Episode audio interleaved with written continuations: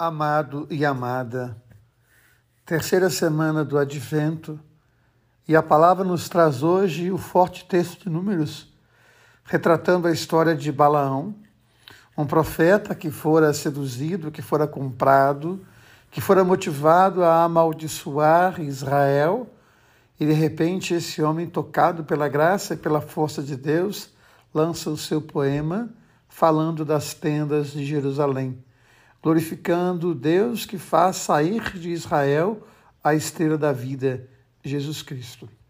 E é interessante porque Jerusalém significa exatamente isso, a casa de Deus, a tenda da paz.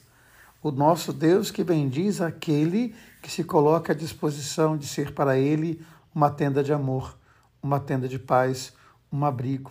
E assim cada um de nós é convidado a ser esse abrigo, essa tenda, esse lugar onde habita Deus. Por isso a expressão diária de que Deus ama você, de que Deus ama em você. E no Evangelho interrogado sobre a autoridade com que ou com a qual Jesus age, ele vai mostrar que toda a sua ação é ação amorosa. O amor nos dá autoridade, o amor nos permite colocar nossa vida a serviço da vida uma expressão que era muito cara a Agostinho de Hipona, ama e faz o que queres.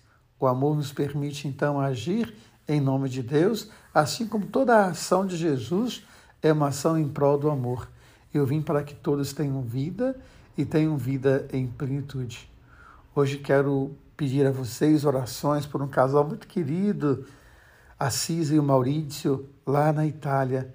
Estão passando por um tempo difícil. Hoje a mãe do Maurício torna-se céu. Já foi um ano difícil, com tantos problemas. Então eu quero pedir a vocês orações por esse casal tão amigo e tão querido. E quero lembrar a vocês que hoje nós começamos a nossa novena de Natal no nosso canal no Instagram, Enio6631. Que você possa rezar com a gente, nos colocar cada vez mais dispostos com o coração para a certeza de Deus para ser casa da paz e que o amor nos dê autoridade para colocar nossa vida a serviço, assim como fez Jesus.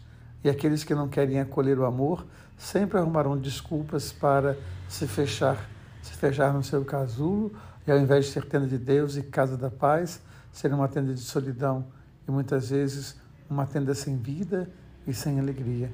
Porque Deus ama em você, porque Deus ama em você. Amém.